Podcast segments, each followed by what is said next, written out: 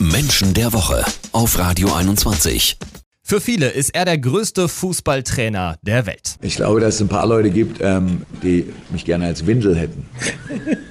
Aus dem netten Stuttgarter Jungen wurde erst ein echter Mainzer und mittlerweile ein Trainer, auf den die ganze Welt schaut. Jürgen Klopp ist im Fußball Olymp angekommen. Steht, nachdem er ja mit dem BVB schon mal das Champions League Finale erreicht hatte, auch mit dem FC Liverpool im Finale der Königsklasse. Was unterscheidet Kloppo von anderen Fußballtrainern?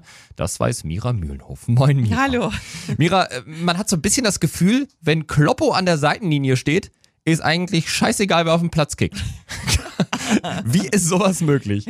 Ja, mit einem Satz formuliert. Ja? Das Erfolgsgeheimnis von Kloppo ist, er möchte von seinen Spielern gemocht werden. Ah, okay.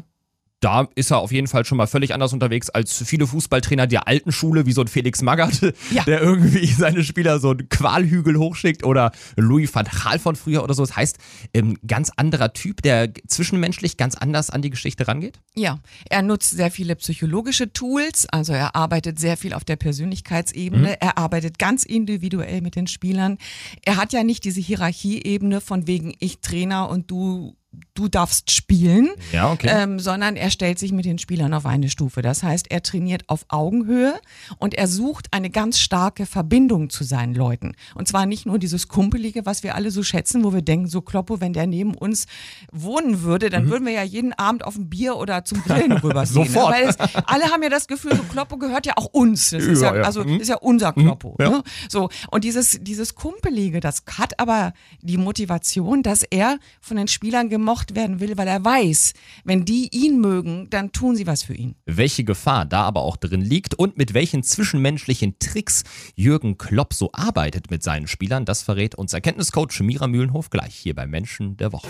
Jeden Samstag ab 9. Menschen der Woche. Mira, du hast Jürgen Klopp quasi gerade als ein Genie beschrieben, aber nicht vorrangig fußballerisch, sondern vor allem zwischenmenschlich. Du hast gesagt, er stellt sich mit seinen Spielern wirklich auf eine Ebene. Gibt es da auch eine Gefahr, die da drin liegt? Also gibt es Spieler, die das zum Beispiel ausnutzen? Könnte ich mir vorstellen. Ja, das ist für Führungskräfte, die Ne, also und ein Trainer Ja, ist ja Führungskraft, klar. also Mhm, Führungskraft logisch. auch gefährlich, weil sie natürlich dann ausgenutzt werden. Weil wo ist dann die Grenze? Und ein, ein Stück weit Hierarchie ist ja auch gut und es muss ja auch sein. Ja. Es muss ja einen geben, der sagt, wo es lang geht. Ja. So. Und das, ähm, das schafft Kloppo trotzdem. Er schafft so ein bisschen den Spagat. Aber zu nett funktioniert natürlich auch nicht. Also wenn man da sich vorstellt, man hat so ein paar extravagante Bayern-Spieler, Ja. äh, die würden das vielleicht ein bisschen ausreizen Ja, und gut, würden aber ihm dann doch ein bisschen sehr auf der Nase rumtanzen. Ich könnte mir vorstellen, dass es beim BVB und auch bei Liverpool auch extravagante Spieler gibt, die das Fall. ausnutzen. Wie, Ja. wie schafft man es denn, diesen Seiltanz zu balancieren zwischen eben diesem Kumpelhaftigen, ja, auf dieser Persönlichkeitsebene und trotzdem gleichzeitig auch mal streng sagen zu können, mein Freund, du rennst jetzt aber vernünftig auf dem Platz. Mhm. Wie schafft man das?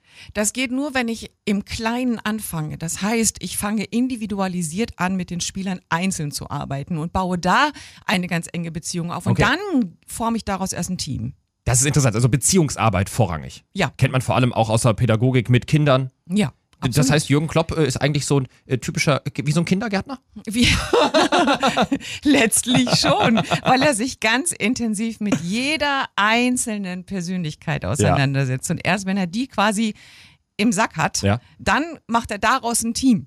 Und viele versuchen das andersrum. Die versuchen gleich immer, ja, und Team und du musst das für die anderen machen und Ja. wir zusammen alle sind ein Team. Kloppo macht es genau andersrum. Der fängt mit der Zweierbeziehung an. Ja, wenn man irgendwie mal so in dem Bereich gearbeitet hat, dann weiß man, Beziehungsarbeit ist eigentlich das Schwierigste überhaupt und der Schlüssel zu ganz vielen Persönlichkeiten, die man sonst auch nicht erreichen kann. Heißt, du würdest eventuell jedem Fußballtrainer oder jeder Führungskraft empfehlen, wirklich vor allem auf Beziehungsarbeit Wert zu legen? Ja, weil nur das Bindung schafft. Also ich, äh, wenn ich äh, möchte, dass jemand anders etwas für mich tut, Ja. dann muss der das ja wirklich wollen. Und warum, warum so- sollte er es Mhm. wollen? Also es sei denn für, für Geld, Ruhm, Ehre, Anerkennung und so Ja, weiter. klar. Aber wenn ich eine Bindung schaffe, dann tut jemand etwas für mich.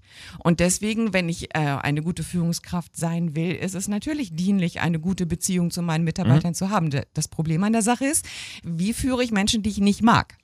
Weil das kann ja auch passieren. Es gibt ja eine zwischenmenschliche Chemie. Ja, zum einen muss ich äh, auch mit Menschen arbeiten können, die ich nicht mag. Zum anderen müsste ich am besten wissen, wie mein Gegenüber tickt. Und dafür gibt es ja den Key2C. Dafür gibt es Key2C. Darum gibt es die Idee, dass es verschiedene intrinsische Motivationen gibt.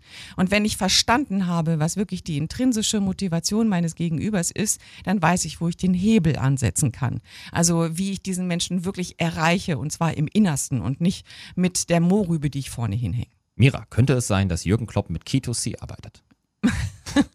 Das erzähle ich doch jetzt nicht. Nein, ah, okay. nein, nein, nein. Das darfst du vielleicht gar nein, nicht verraten. aber er, er beschäftigt sich sehr mit, äh, mit, äh, mit sehr, also mit psychologischen mhm. Tools und er arbeitet eben sehr auf dieser Ebene und äh, bringt eben auch selber, er gibt ja sehr viel von seiner Persönlichkeit. Er hat auch Entertainer-Qualitäten. Er will ja auch von der Presse übrigens gemocht werden, von der Gesellschaft und den Spielern.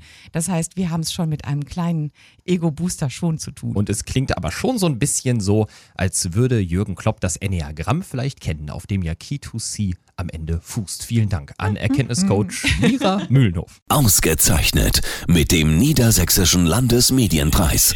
Menschen der Woche mit Mira Mühlenhof und Marius Hühne.